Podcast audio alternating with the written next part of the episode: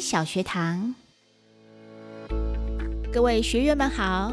你们常看到飞机在跑道上滑行、起飞、降落，那有没有想过，那全球最长的跑道在哪个机场呢？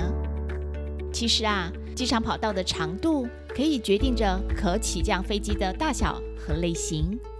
在高海拔机场，因空气稀薄，空气阻力减少。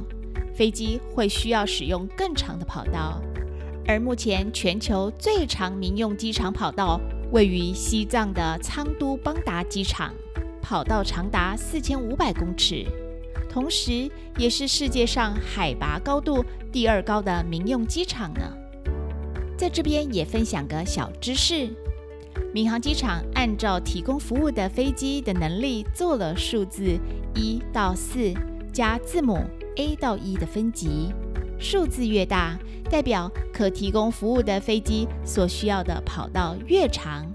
字母越靠后，可提供服务的飞机翼展就越宽。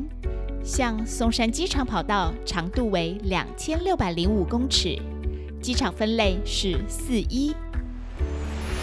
这一集的松吉小学堂就到这里哟，我们下一集见。